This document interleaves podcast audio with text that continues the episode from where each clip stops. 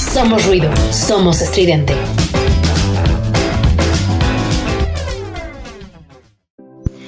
Hola, ¿qué tal? ¿Cómo están? Bienvenidas, bienvenidos, bienvenidex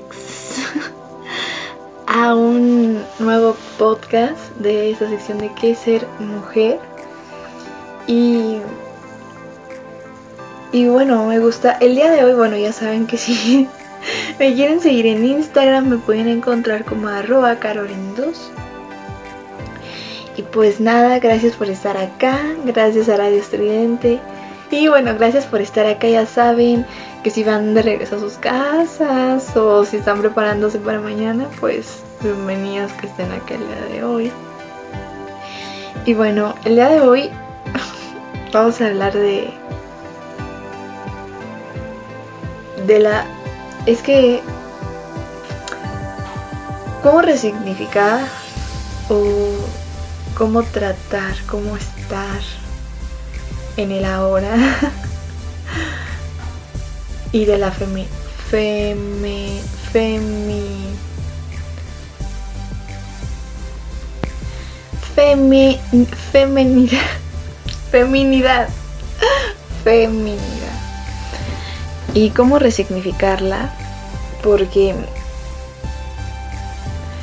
bueno, no sé cómo sea, porque cada caso puede ser muy particular, pero a mí es lo que a mí respecta.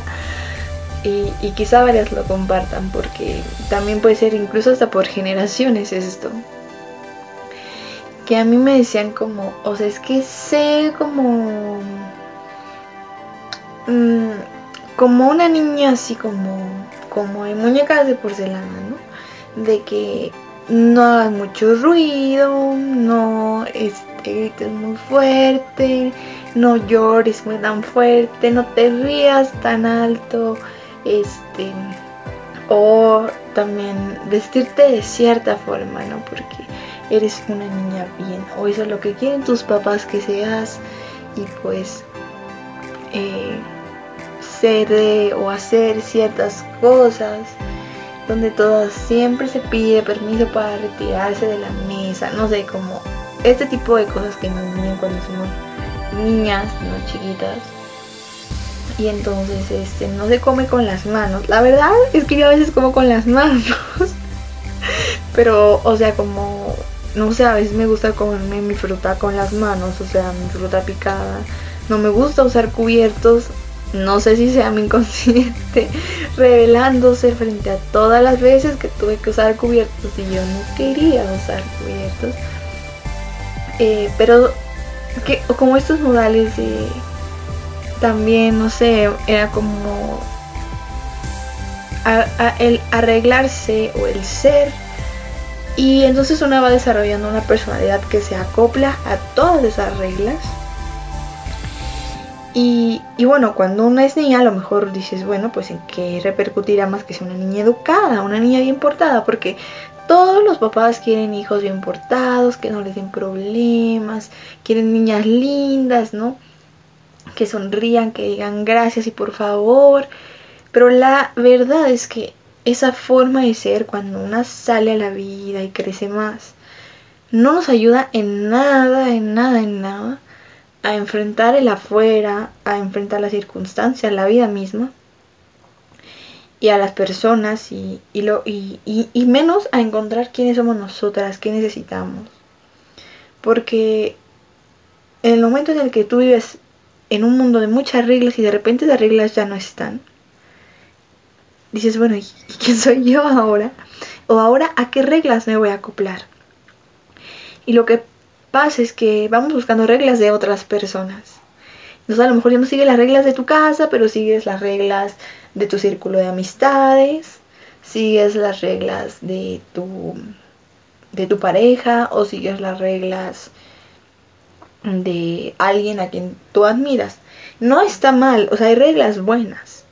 Pero primero tienes que encontrar a ti misma para saber qué reglas vas a con qué reglas vas a seguir la vida. Ahora, parte 2 de esto, parte 2 de la niña que comía con cubiertos, que la regañaban por comer con las manos, que le decían no te pintes las uñas de colores fosforescentes, o que le decían no te vistas, este, no sé, un tiempo como que la ropa rota estaba de moda, ahorita ya no me gusta, pero yo creo que todos tuvimos nuestra época que nos gustaban ciertas cosas. Este, y, o, o no sé, yo a veces me delineaba de color los ojos y así, ¿no? Pero para mi edad era como que mis papás de que no, no, este, estás muy chica, no sé, ¿no? O sea, digo, no.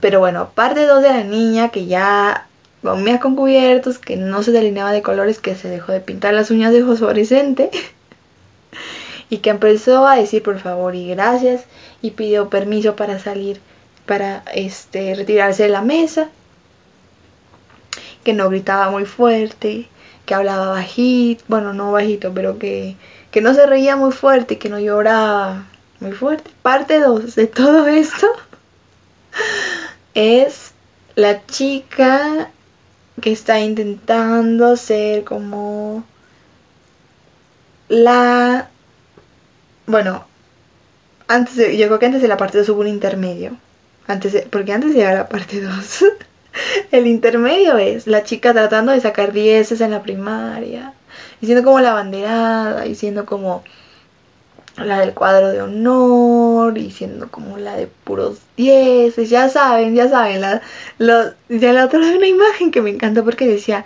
si tú tuviste esta boleta, o sea, y en una boleta así de puros dieces, seguramente ahorita estás acá y había como, o no sé, como que una persona así con súper en buena ansiedad, ¿no? Y sí es cierto, o sea, no soy la única. o sea, yo conozco otras otras personas y amigas y amigos que igual éramos, que dices, yo estaba en el cuadro de honor, yo estaba destinada a ser una persona exitosa. Y, y que al pasar del tiempo, es muy curioso como la mayoría de las personas que estábamos en ese cuadro de honor, en realidad no nos volvimos las personas más exitosas o tardamos en encontrar nuestro camino, que nos gustaba, o pasamos por muchas crisis de ansiedad. Porque para mí, la verdad, tener una crisis de ansiedad y sentirse eh, aterrado por la vida no es ser una persona exitosa. Más allá de si tienes trabajo, más allá de si estás haciendo una gran labor donde sea que te desempeñes y te digan como, oh, muy bien, bravo.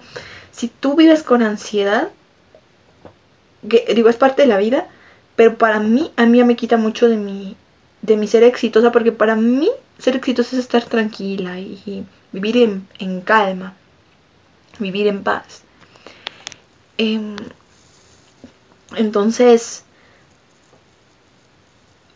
ahora que lo pienso, si esa chica, ¿no? Que fue el intermedio. Ahora, ahora las reglas son las de la escuela, entonces siempre cumples con todo, siempre este, sacas 10, siempre participas, siempre hacer tus tareas increíbles. Yo era, yo era el tipo de persona o el tipo de niña que ya estaba tan acostumbrada a que todo tenía que hacerlo tan bien, que si yo acababa una tarea, que yo había tardado tres horas en hacerla, pero algo no me había gustado, deshacía todo y lo volvía a hacer de cero. Y, lo que, y eran cosas tontas, no me había gustado el color que elegí para la letra, mis márgenes, la letra que había hecho, no lo sé, ¿saben? Yo era ese tipo de persona. Y bueno, cuando eran, no sé, la primaria, ¿no? Y me acuerdo, porque me acuerdo perfecto de tener un cuaderno súper gordo con un montón de trabajos. Y me acuerdo de, esos momentos donde yo empezaba. O sea, yo decía como, ya casi a punto de acabar. Y decía, no, esto no me encanta. Y, y la verdad es que lo que te dicen es como que, oh, ¿y cuándo te esmeras? Es que es una chica súper estudiosa. Es que ya le va muy bien en la escuela. Es que ella, este pues es muy lista, no da problemas, siempre tan aplicada. Pero la verdad es que se empieza a volver una tortura. Y, y más allá de vivir una infancia, empiezas a vivir con una carga emocional donde te empiezas a validar a partir de lo que las otras personas te reconozcan. Y la cosa con las niñas es que, al menos en mi época, se daba por entendido que una niña estudiosa, una niña aplicada, educada, era una niña que no daba problemas. Era una niña noble, era una niña que... buena. Y las niñas buenas se les da su aplauso, su atención, un reconocimiento, pero de alguna manera empieza a inhibir tu personalidad y tus emociones. Porque está, te hacen estar tan enfocada en ser esta niña buena, que todo lo logra, que entonces saca 10, que no da problemas, que te empiezas a olvidar de tu necesidad emocional. Y la verdad es que la, la parte emocional siempre, si lo vemos pensando que los problemas son las cosas que nos incomodan, pues siempre va a ser un problema, porque las emociones no son planas y todo es un valle color de rosas. Las emociones son un mar y a veces están arriba y a veces están abajo, a veces están en calma, a veces son una tempestad. Igual hay que abrazarlas, igual son nuestras, igual van a pasar. Pero cuando los adultos no saben lidiar con eso, lo que puede pasar es que se enfocan en cosas que precisamente te llevan a anular estas emociones y esto que, que dices, bueno, si soy una niña buena, pero pero pero ya me aburrí, pero ya me cansé o ya estoy alta de ser una niña buena. Y a los primeros momentos donde una dice, ok, ya, ya no voy a ser la niña buena, ya estoy harta, estoy cansada, ya quiero ser una niña mala. Bueno, no tampoco, pero, pero uno dice, bueno, quiero ser una persona, ¿no? O sea, si uno siente rabia, si uno, si, te, si una se enoja, si uno está cansada, harta, si de repente estás enojada. Y todas esas emociones, cuando son mal recibidas por tu familia, uno empieza a inhibirlas. Y ahora sí ya, parte 2. Vamos a un pequeño corte y regreso para que les cuente la parte 2 de esta niña que aprendió a comer con cubiertos. Dejen, sigan escuchando Radio Estridente y gracias por estar acá un martes más en este podcast de ¿Qué es ser mujer? Somos ruido, somos estridente.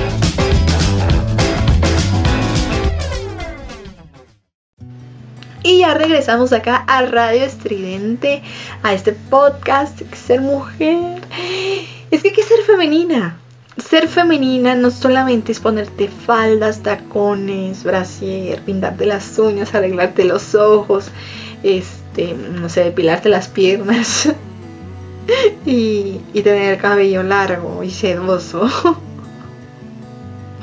no, o sea, la, para mí la, la feminidad implica mucho más porque es una cosa tan interna. O sea, desde el hecho de pensar que como mujeres nosotras tenemos la capacidad de dar vida.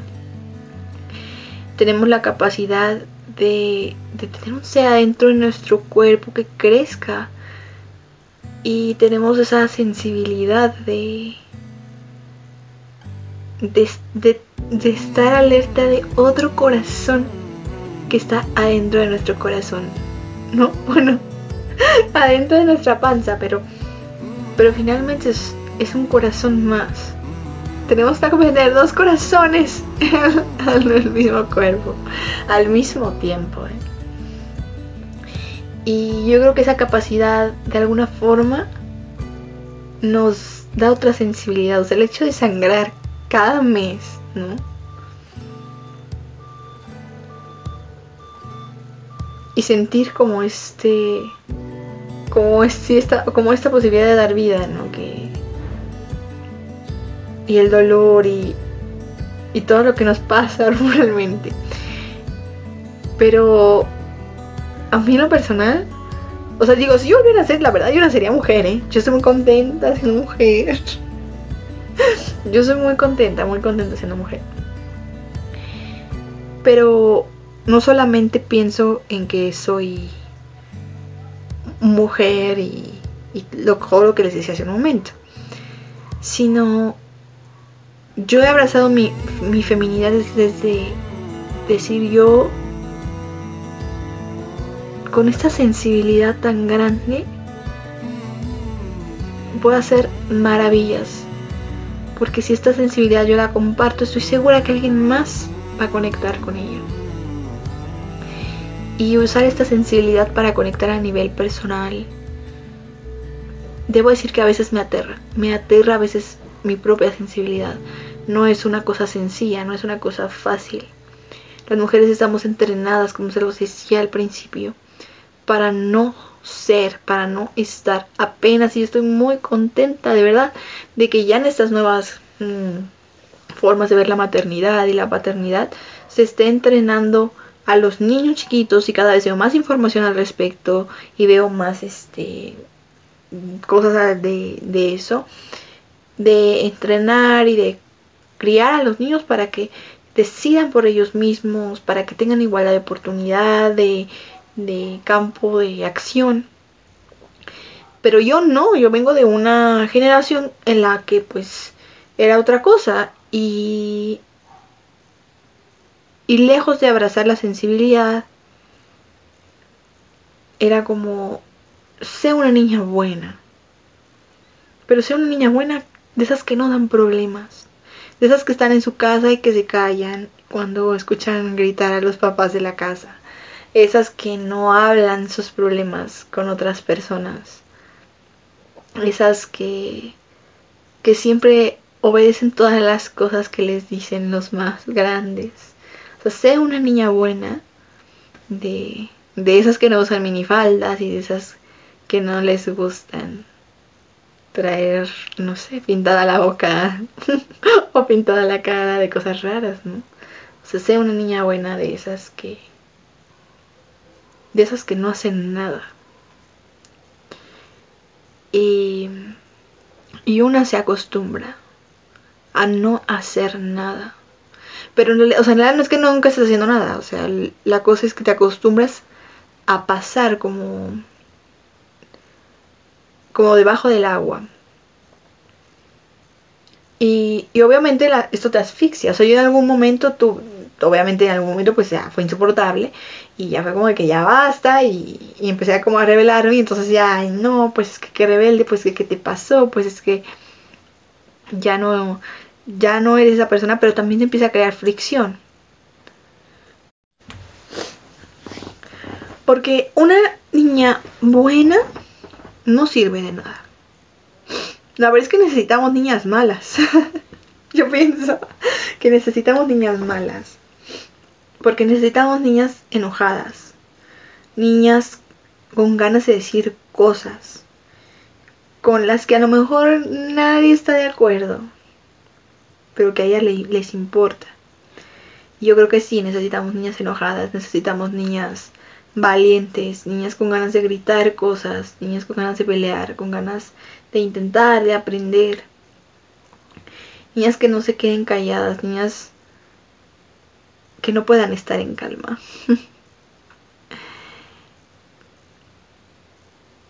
Porque parte 2, ahora sí. Porque una niña mala,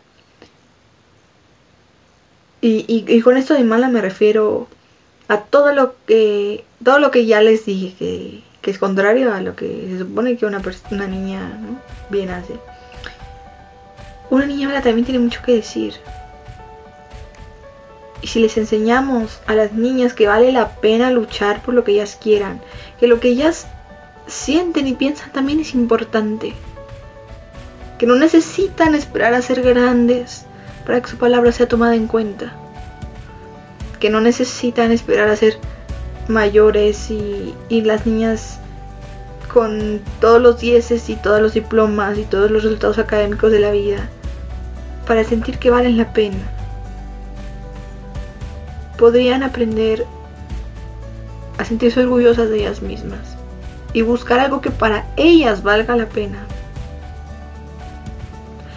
Para lo que ellas valga la pena estaría y enseñarles que, que eso cuenta y que son apoyadas, que van a ser escuchadas. Yo creo que esa es de verdad si hay una forma de promover, de fortalecer a la sociedad desde, desde la feminidad, es dándole a las niñas esas armas para que salgan a la vida que va a estar complicada, pero que salgan orgullosas de ser de ser ellas de ser ellas mismas, de, y, que no y que no se sientan jamás eh, que no que tengan que, que tener esa necesidad de, de, validarse a través de otra persona. Y ahora sí para retomar la parte 2 Ay, es que esto era como parte de, de darles contexto pero ahora sí para retomar la parte 2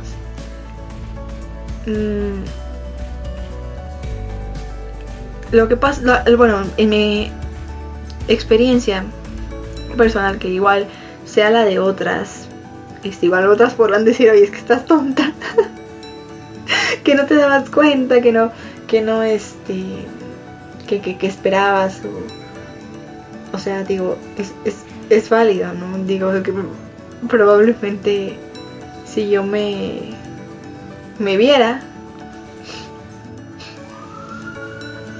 a mi, a mi yo del, de más niña, bueno, no más niña del pasado, le diría gracias por estar enojada. Porque el estar enojada te va a sacar esos lugares donde, donde no debes estar. Somos ruido. Somos estridente. Somos estridente. Bueno, otra vez estamos de regreso, ya decíamos en la parte 2. es que la parte 2 es es que les va a sonar como de verdad, pero sí, de verdad. Bueno, la parte 2 es la chica tratando de ser la novia perfecta, entrenándose para ser una mujer ideal, tratando de ser la persona más hacendosa de la vida y de ser como, saben, como lo que yo toco florece, lo que yo toco lo que yo toco levita por sí mismo. O sea, ¿a qué me refiero con esto?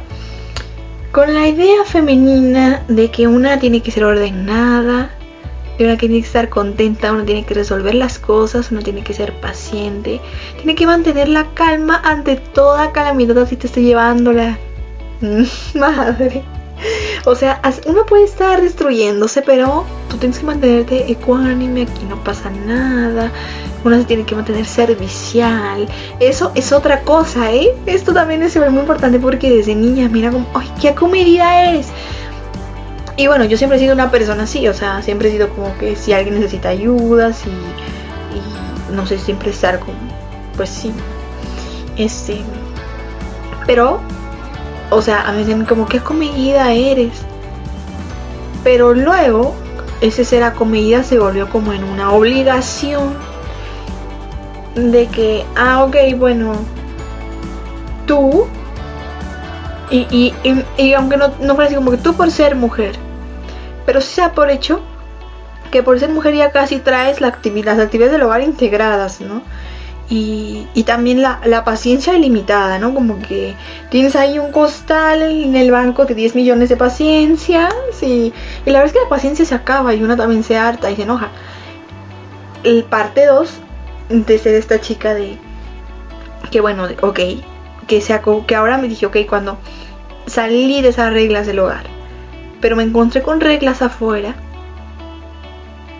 entonces ahí se quebró algo muy importante. Porque ahorita yo puedo decir que ya no me reconozco en esa. Pues sí, en esa mujer que era como súper mmm, paciente que a todo que a todo decía que sí, pero siempre poniendo primero a los demás. O sea, siempre diciendo, ok, si la otra persona está bien, yo voy a estar bien y yo voy a hacer todo lo posible para que esa otra persona esté bien. Y la realidad es que cuando yo hacía todo eso, la otra persona estaba bastante bien, estaba contenta, irradiaba brillo. y a costa de que yo ya no sabía qué quería o dónde estaba yo en primer lugar. Y parece mentira, pero porque es muy frágil la línea entre ponerte a ti primero y poner a los demás primero.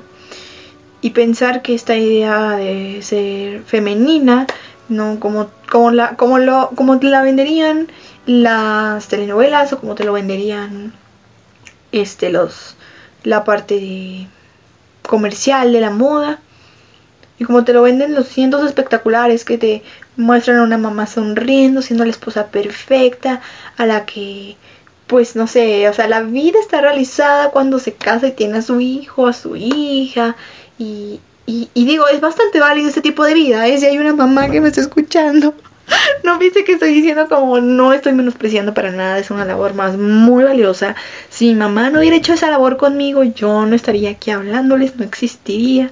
No sé dónde estaría, pero seguramente aquí no. Y, y bueno, yo agradezco todo esa labor que mi mamá hizo. Como mujer, como mamá, como esposa y que yo soy esto que soy ahora por, por ella, ¿no? Pero a mí, a mí me asustaba. Primero, bueno, la verdad es que creo que a mí siempre me asustaba esa idea de la esposa perfecta. Porque siempre me ha pensado, bueno, yo me alejaría, yo me alejaría de ser esa mujer ideal. sobre todo porque yo me daba cuenta que no eran valoradas, o sea, que las mujeres de mi familia no eran valoradas, que su trabajo no era valorado en ninguno de los sentidos, o sea, ni con cariño, ni con amor, ni con atención, ni con nada. Y que eso les había quitado también mucha independencia. Y era algo que a mí me asustaba perder. Y yo decía, es que no, yo no puedo perderla como ellas. Pero yo empecé a caer también en un patrón de decir, ok, de alguna forma yo también me estoy volviendo una dependiente emocional de otra persona. Y estoy cambiando hábitos y estoy cambiando metas y me estoy olvidando de mí. Me estoy volviendo una persona insegura por darle a esa otra persona. Aquí rapidísimo contexto porque seguramente en este punto dirán, bueno, habla y habla de otra persona, pero ¿quién es otra persona? ¿O por qué no estoy casada? No, esa otra persona fue como una persona con la que salí. Este durante bastantes años. Y, y que era mucho mayor que yo. Pero en esta idea que yo ya me había pues sí me había metido no algo también yo, yo necesitaba algo de lo de qué agarrarme. Pero yo les digo a todas las que me estén escuchando en este momento que estén pensando o que se sientan incómodas con, con su manera de relacionarse o que se sientan inseguras. Si ustedes en el fondo, si ustedes sienten que se tienen que poner una máscara cada vez que ven a esa persona para ser como las personas perfectas, ideales, que siempre están como tranquilas, ecuánimes, sonriendo diciendo, sí, ¿tú qué necesitas? Yo estoy aquí para ti y ser serviciales siempre, pero lo sienten como una máscara y en el fondo se sienten solas, huyan de ahí. Porque de verdad, si las hacen sentir solas, esa soledad no va a acabar. La soledad se acaba cuando tú misma te acompañas. Y a partir de ahí encontrarás otras personas que te puedan acompañar. Pero primero eres tú. Es tú estar contigo porque la verdad es que la, vida sigue, las personas se mueven, las cosas cambian. Y si tú primero no estás, cuando esa otra persona se vaya, te va a dar en toda la madre. Y todo, la máscara que construiste para esa persona, para ser la persona ideal, la esposa Porque yo, yo pensé en algún momento, dije, ok, mi ser, mujer, se construyó a partir del del decir, ok, si tengo el cariño de un chico y eso, o sea, con eso yo ya la hice en la vida, eh, ya, ¿no? Como que ese era uno de, como que mis, uno de mis objetivos. Pero yo lo desarrollé así porque yo, yo construí mi feminidad a partir de la atención que me daban los chicos. Y a partir de ello la validaba. Y a partir de ahí es que tenía un, una manera de estar, ¿no? Obviamente esto no fue de un día a otro, es algo que empieza a suceder a partir de que te relacionas, no conoces gente, etcétera. Pero pero sí viene desde un lugar de baja autoestima, porque te empiezas a validar debido a que otras personas te dan esa atención que tú no te estás dando. Y, y la verdad es que se vuelve una vida de mucha ansiedad yo sin darme cuenta, en lugar de ayudarme, en lugar de darme calma, paz, etcétera, me estaba dando todo lo contrario porque me estaba validando a través de otra persona, pensando que esa otra persona tenía idea de la vida. Y mi intuición me dijo, mi intuición me decía no. Y la intuición de alguna u otra forma te va a hablar. Tu cuerpo, tu mente, algo, cuando algo no anda bien, algo de, ti lo sabe y te, y te lo va a hacer saber. Entonces, esto es importante porque incluso tiene que ver con la manera incluso de tener sexo. Porque la verdad es que viendo, he visto como entrevistas, documentación, etcétera, la realidad es que las mujeres hasta apenas, apenas debo decir que en los años recientes, pero generaciones, no sé, pienso en mi mamá, pienso en mi abuela, obviamente que para nada, para nada existía esta cultura de que la mujer también tiene que disfrutar, de que la mujer no solamente está para complacer o para dar placer, la mujer también tiene derecho a disfrutar y que tiene derecho a tener su tiempo, su espacio, sus procesos. Y que no es normal no disfrutar. Que no es normal no sentirse contenta después de. Que no es normal o que no está bien sentirse usada o sentirse eh, sexualizada desde el lugar de decir, ok, me siento como un objeto, me siento, me siento utilizada. Y que eso no era normal, que había otras formas de estar, otras formas de ser. Y la cosa acá es que yo ahora me doy cuenta, digo, mm, sé que todos los, bueno, sé que muchos de mis compañeros, amigos, hombres que he conocido, novios, yo sé que a lo largo de conforme yo fui creciendo no estaba todavía esta, esta cultura. Todos de lo que yo sé de ellos intentaron ser como fueron respetuosos, fueron gente que me quería mucho, que yo también quise. Pero no estaba para nada esta educación emocional, esta educación afectiva, esta responsabilidad. Y entonces yo me empecé a dejar de lado Y bueno, vamos a un corte. Vamos a un corte, este, porque tienen que saber cómo acabó esto. Creo cómo acabó esta, esta, esta historia de pues decir, ok, ya voy, como que ya me veo como que ya voy a ser la esposa perfecta, como que ya lo tengo, ya lo tengo yo solucionado, porque no se crean, no se crean, o sea, yo creo que hay momentos en los que uno se compra una historia, un cuento, una idea, y es muy difícil soltarla. Y empiezas a tomar decisiones que la verdad es que, miren, yo estoy muy contenta antes de ir al corte. Quiero compartirles que estoy muy contenta con mi propia... Estoy muy contenta con mi... Con, mis arranques de ira. Y ustedes van a decir, estás loca, estás loquita, como, o sea, o sea, no, la ira, no, el cuánime, no, todo ese debe ser paz, alegría y no sé qué. Bueno, yo creo que de no ser por mis arranques de ira, que nunca hice nada extra, o sea, bueno, sí, o sea, en algún momento debo decir que sí una persona violenta, este, no hice nada que delictivo, pero sí reconozco que pude haber sido una persona mucho más inteligente. Eh, pero todos esos ataques de ira o ese enojo me estaba avisando, huye de ahí. Y estoy muy contenta y agradecida ahora. Este, si mi yo del pasado me está escuchando por ahí, quiero que sepas que todo ese coraje que traes eh, es, es, importante que le hagas caso, ¿no? Y que, y que te va a salvar.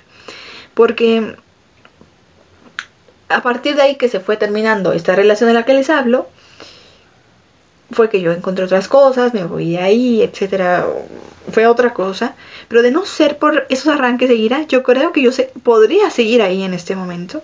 Mi vida sería completamente otra y para nada estaría contenta y definitivamente hay cosas de las que uno ya no regresa, ¿no? O sea, por ejemplo, si tú te embarazas, pues ya difícilmente regresas, ¿no? Si decides tenerlo, ¿no? incluso aunque decidas no tenerlo, ya pasas por otro tipo de experiencia también. Y, y la verdad es que yo digo, en el momento no lo veía así. Pero ahorita, pues sí digo gracias. Gracias a ese ser, algo dentro de mí me decía, muévete de ahí. Y en el momento no encontraba también una resonancia, una respuesta a eso. Pero es muy diferente cuando no sientes la necesidad de ser una persona violenta, cuando no estás enojada, cuando no... Cuando estás en un lugar en el que tú misma te das calma cuando tú dices, aquí, con esto que estoy haciendo, con esto que soy ahora, puedo estar conmigo misma. Y te encuentras. Y créanme que encontrarnos a nosotras mismas, sé que es un proceso de todos los días. Uno no se encuentra de un día a otro, no siempre podemos saber quién son. Yo todavía tengo ansiedad a veces en las noches o en las mañanas y me despierto con ansiedad y se, y se pasa todavía tengo que hacer cosas para, para estar en calma, para... Esto para mí es una terapia también, aunque no lo crean. Por si no lo sabían, ustedes están siendo mis terapeutas en este momento. No, porque de verdad, o sea, encontrar lo que necesitemos hacer para estar, para no, no generar acumulación de estrés bueno, pasando este pequeño paréntesis, información que cura. Eh, darme cuenta que no tenía que ser perfecta o que, y que tenía derecho a estar enojada. Yo creo que eso fue como un paso muy importante para poder decir, ok, puedes tener, puedes seguir siendo femenina, puedes seguir siendo mujer, pero desde otro lado, que no necesariamente es la esposa perfecta. Porque esa persona, ese ser no existe, solamente es un constructo social del marketing. Pero no existe. No... Si yo sigo por ahí, si yo hubiera seguido por ahí, hubiera acabado sintiéndome muy, muy sola. Vamos a un corte, sigan escuchando Radio Estridente y regresamos acá con esta idea de qué ser, es que qué ser femenina, qué ser femenina. Vamos a un corte y regresamos. Somos ruido. Somos estridente. Somos estridente. Para mí ser femenina ha implicado aprender a hablar de sexo, aprender para que si no me depilo no pasa nada. A que es algo más allá de solamente pensar en verme bien, es también vestirme con lo que me gusta, aunque eso no me haga ver femenina de acuerdo a lo al ideal de que mientras yo esté cómoda con mis caderas, con mis piernas, con mi abdomen, mientras yo esté cómoda con la persona que soy. Mientras yo pueda encontrar en mi mirada calma, para mí ahí está el ser femenino. Y no importa si para mi familia la idea de mujer es más arreglada, o debe usar vestidos de cierta forma, o debe usar da igual. Y, y creo que parte de encontrarnos afuera es también encontrarnos con personas que puedan apreciar eso que ya somos. Eso que nos gusta ser o usar. Porque la verdad yo ahorita. No me imagino siendo una buena mamá, una buena esposa o una buena novia, si no supiera antes qué es qué es lo que me gusta a mí ser. O dónde me gusta estar. Y si yo tengo hijas, podré ser la esposa perfecta con mayor paciencia, pero si ella me se da cuenta de que en el fondo yo me siento sola, también la voy a hacer sentir sola a ella.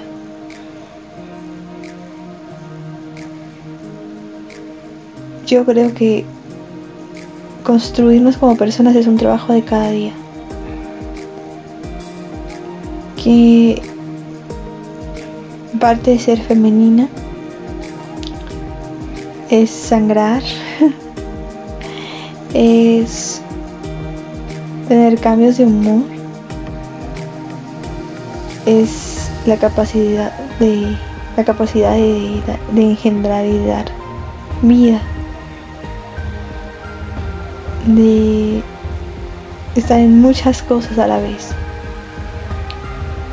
pero también de ser fuertes, de hacernos escuchar, de dar batalla.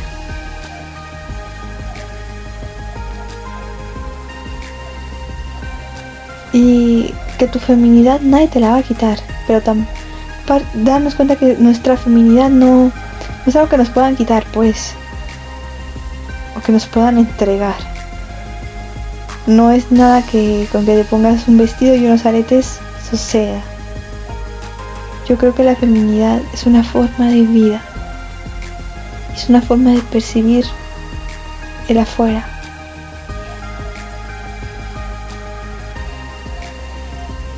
Es una forma sensible de percibir el afuera.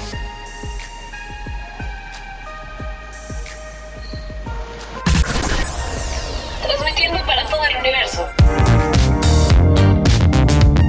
Transmitiendo para todo el universo, Radio Estridente.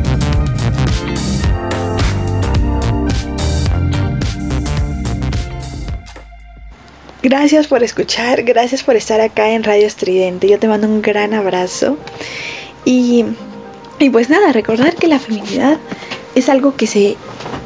no es algo que nadie te pueda quitar o entregar. Si tú eres mujer, en las múltiples formas en las que tú te quieras expresar, bienvenida a esa feminidad. Y si tú te identificas con la parte masculina, pues adelante, bienvenida. Ser mujer y ser femenina no solamente es como tener hijos, arreglarte, maquillarte. Ser femenina va mucho más allá, habla más para mí de estar cómoda, de, de encontrarte a ti misma en tu día a día, de ponerte primero, las cosas se van a acomodar, pero tienes que ponerte primero tú, tu, tu ser va más para mí de estar cómoda con, con tu cuerpo, con encontrarte en ese cuerpo que respira, que palpita, que sangra, que, que existe, vaya, que, que tiene vida y, y, que no lo hagas tratar de encajar en patrones que quizá nada más te vayan a ahogar y que te puedan limitar, porque yo la verdad si me viera, yo me diría es que está, estaba tan ahogada que no me había dado cuenta de que necesitaba aire, de que necesitaba respirar, de que necesitaba espacio y estaba tan preocupada por siempre tratar de encajar o de entrar en estos patrones que a mí me iban a dar valor como mujer, que me iban a hacer resaltar esa parte femenina para tener quizá valía, para sentirme valorada, para sentirme amada, atendida, cuando la verdad es que solo necesitaba hacer todas esas cosas, pero empezar a hacerlas yo. Y, y conectar con mi feminidad ha sido conectar con muchas otras cosas antes que con todo lo que me habían dicho. Ha sido conectar con mi placer, con mi físico, con las cosas que me gustan, con mi forma de estar en la vida, más allá de cómo me he visto o más allá del, de los modales que yo pueda tener. Claro que la educación es importante respetar, es importante siempre ser personas amables, generosas, ¿no? Pero más allá de eso, ¿cómo, para quién lo era? Para mí. y, y ser femenina, incluso yo dejara de serlo. Incluso yo dejara de seguir las reglas de las que normalmente se enorgullece la sociedad por decir que una mujer es femenina. yo no tendría por qué perder el derecho a sentirme mujer. Más allá de si me estoy expresando de una manera femenina o no. Eso ya lo decidí yo. Y así lo decidirá cada una de ustedes. Y creo que conectarse con la feminidad tiene más que ver con conectar con esta sensibilidad propia de nacer mujer que, que de verse como una, sino más bien de expresarte de acuerdo a lo que para ti significa ser mujer. Te mando un gran abrazo, gracias por estar acá, gracias por escuchar a Estridente. Y y pues bueno, vemos muchas señoritas, hay muchas señoritas, diría los abuelos o las abuelas, señorita, pero hay muchas mujeres que no que no sabemos hacer muchas cosas que, que nuestras abuelas sí sabrían, pero que sabemos hacer otras que nuestros abuelos sí saben hacer. Y eso no nos hace más o menos mujeres nos hace personas. Y si tú te quieres expresar femenina, masculina o whatever y no le quieres poner ningún tipo de etiqueta, adelante. Mientras tú te sientas contenta, eso está bien. Te mando un gran abrazo, gracias por estar acá. Te veo el martes que entra. Y recuerda que necesitamos más mujeres enojadas, contentas, desesperadas, hartas, cansadas, estresadas, pero llenas, llenas de vida. Gracias y nos vemos el próximo martes. Estás escuchando. Estás escuchando Radio Estridente. Radio Estridente. Radio Estridente. Radio Estridente.